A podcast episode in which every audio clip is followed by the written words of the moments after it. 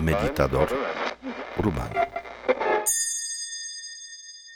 Hoy quiero hablar sobre la tierra, el elemento natural que todos conocemos, pero desde la perspectiva de nuestra vida, no la tierra allá afuera. Esa, afortunadamente, es fácil de alcanzar porque tan solo basta poner atención en los pies para sentir que hay algo que te sostiene. Tan solo es suficiente sentarte en una silla y sentir el soporte. Ese soporte viene desde abajo.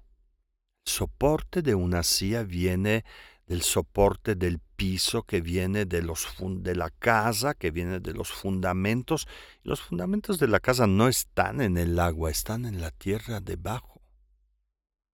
Así que toda la solidez que externamente encontramos siempre viene desde abajo, viene desde lo inmensamente inamovible que es la tierra debajo de ti. Y cuando la vida se mueve y cambia y nos, azota y no sabemos ni sabemos para dónde acudir para encontrar un poco de quietud, pues podrías hacer eso. Buscar un lugar que te inspire la solidez. Cada lugar cada lugar en este planeta, en la Tierra, tiene su aspecto de solidez. Las ciudades. Bueno, cuando miras una ciudad ves el tráfico de coches, eso obviamente no es tierra, es un movimiento espantoso. Ves la multitud de las personas eh, en el metro tampoco es tierra, es movimiento y se multiplica por movimiento de miles y miles y millones de personas, de sus mentes y sentires. ¿no?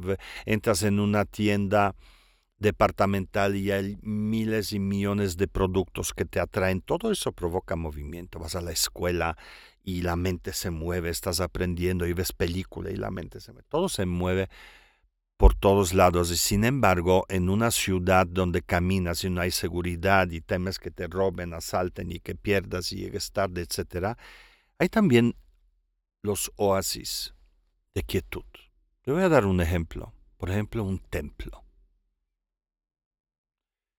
Yo no soy católico, nací en una familia católica y, acostumbraba de niño y de joven eh, em, acudir a la misa, pero también de repente en cierto momento de mi vida, ciertos momentos de mayor confusión, me gustaba ir a la iglesia porque había silencio adentro, había quietud. Y las ideas y emociones y los miedos y los enojos, todo se apaciguaba. Un templo es un lugar maravilloso para tocar tierra, para tocar esa quietud, como le expliqué en, en el podcast anterior, en la plática, conversación anterior. Los museos, las bibliotecas, no hay movimiento, todo es suave y las obras de arte que ves emanan con cierta solidez, con cierta majestuosidad. No se mueven, tú te mueves de uno al otro. Pero cuando conectas una de estas obras, una de estas esculturas o cuadros, quedas sin movimiento y tus emociones se apaciguan y tu mente se apacigua. Pero hay también otras cosas. Hay, eh, por ejemplo, edificios que son muy sólidos, que al mirarlos tan solo inspiran ese monumento, dice, aquí estoy y no me voy a mover qué sé yo, por ejemplo, pensando en las pirámides. Esas pirámides dicen, ¿sabes que estoy aquí un montón de años más que tú?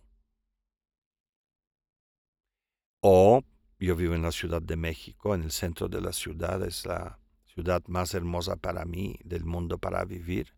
Cerca está el monumento eh, a la revolución. La solidez de ese monumento habla de eso estoy. No me muevo. Y si vienes mañana, aquí voy a estar igual. Majestuoso, no tengo miedo. cualquier tipo de espacios muy abiertos o, con esas estructuras muy sólidas, pues nos ayudan a conectar. Pero si estás en Tepoztlán o estás en algún lado, lado donde hay montaña a la vista sólida, todo eso, conectar tan solo con la vista y darte cuenta que eso no se mueve, ya te conecta con esa solidez interior. Así que externamente es muy fácil encontrar esos elementos, pero no estamos acostumbrados. Fíjate qué pasa cuando uno entra en crisis de nervios, ¿no? O lo que significa que está en super movimiento, fast track de la mente, ¿no? Para volverte loco. ¿Qué hace? Pues, por ejemplo, ¿por qué no me encuentro con amigos y tomamos alcohol? Más movimiento todavía. Claro, llegará un momento en el que se apaga la conciencia y ya no lo vas a notar, pero el movimiento interno sigue.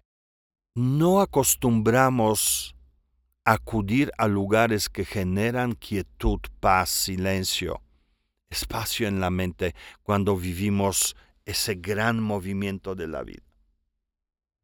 Y sin embargo, cuando recibes una noticia muy mala, y, todos hemos vivido eso, algo pasa en tu vida de un momento al otro, ¿qué hacen tus amigos? Te contienen, tu familia te abrazan, te inmovilizan, para que sientas soporte internamente.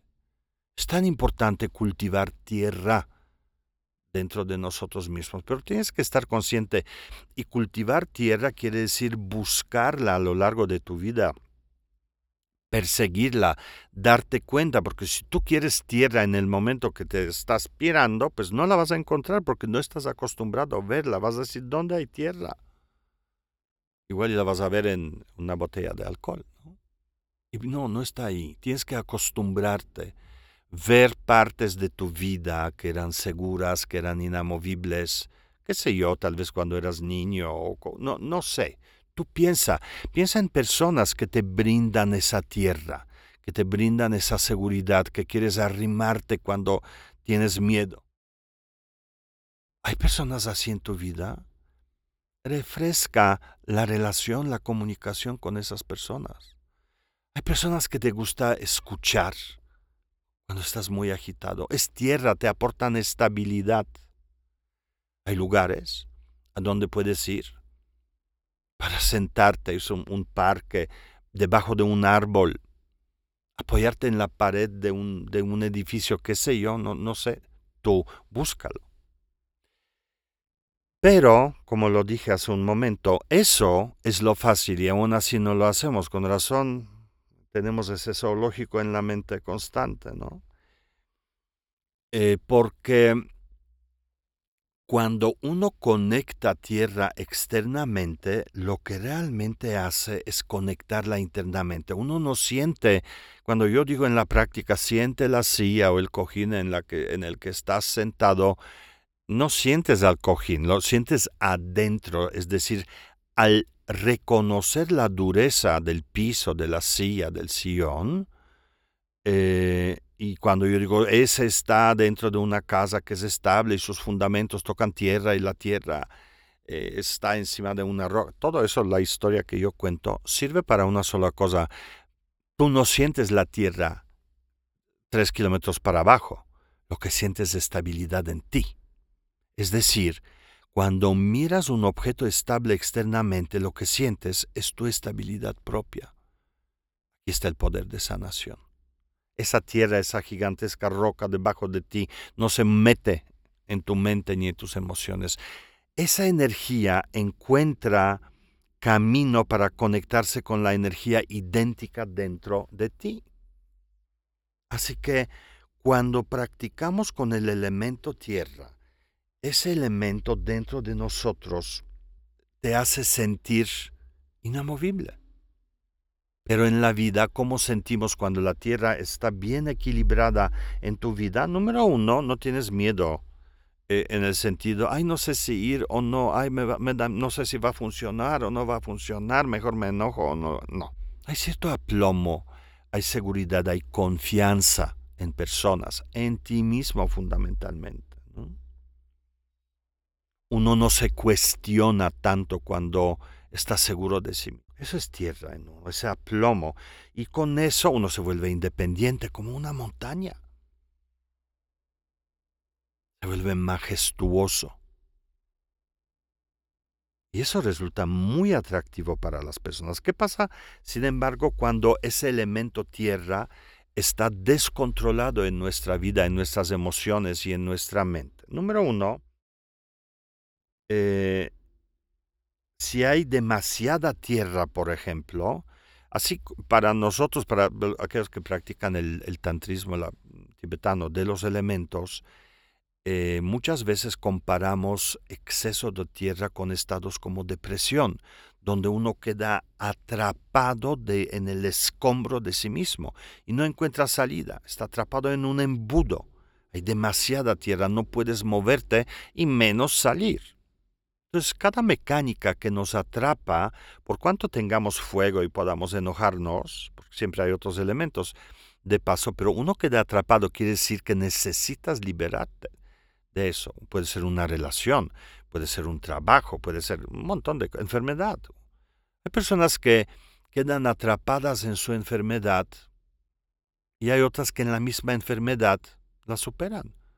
Y el proceso de sanación de uno y del otro es muy distinto.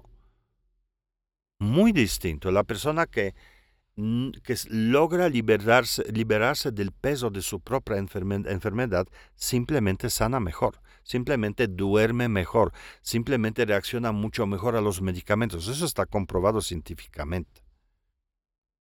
Tengo un amigo, un, gran amigo que es practicante de Yunrong Ben igual que yo, se llama Alejandro Chaul Reich, eh, vive en Houston y desde hace muchos años se dedica a justamente estudio científico sobre cómo algunos ejercicios del yoga tibetano en particular influyen en pacientes con enfermedades muy severas, como cáncer, por ejemplo.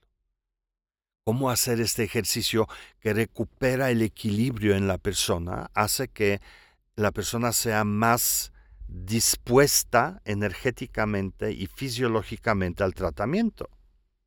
Entonces, cuando uno está atrapado, pues evidentemente esa energía no permite moverse del lugar.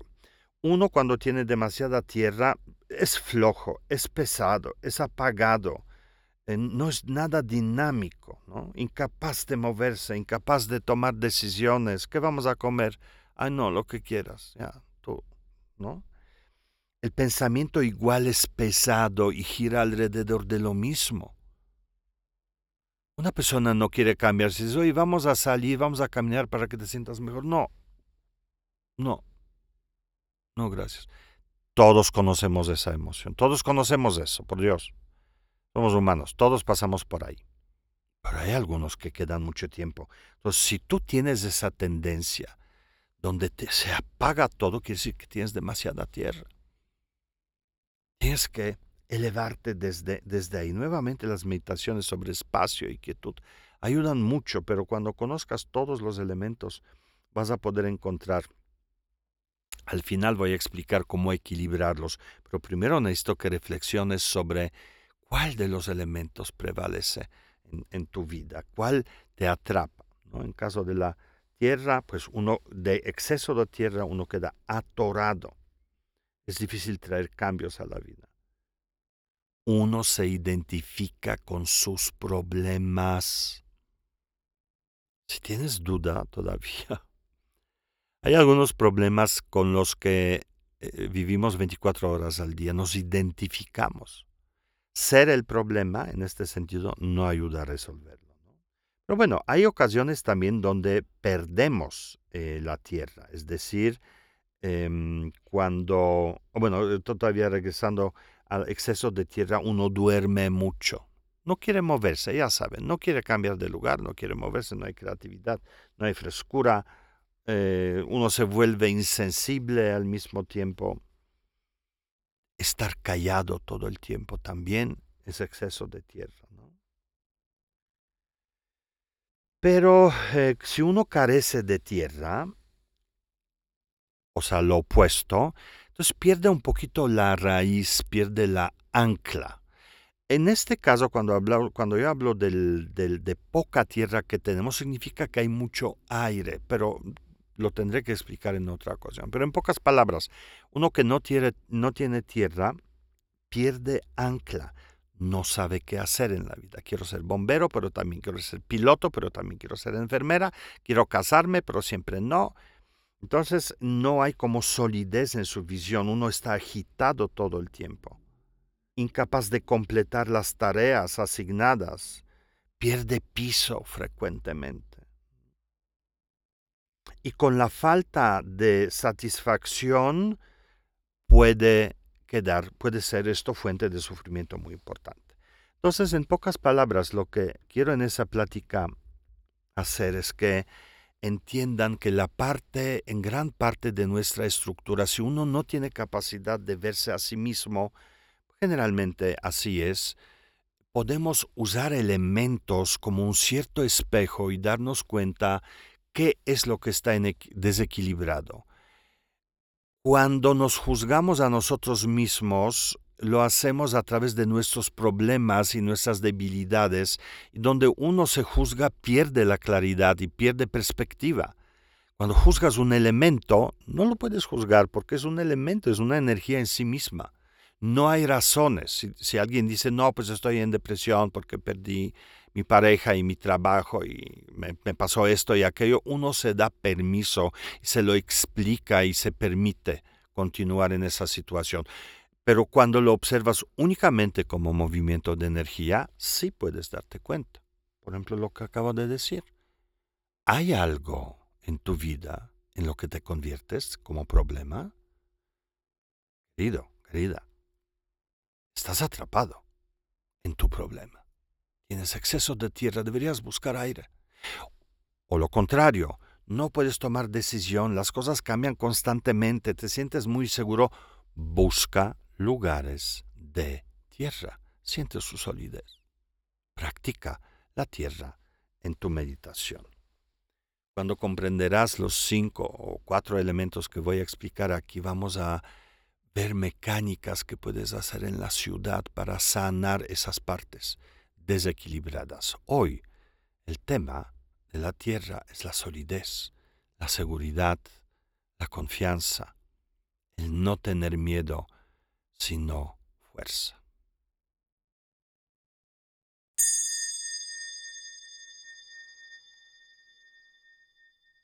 Este es un podcast producido por Southside Bros.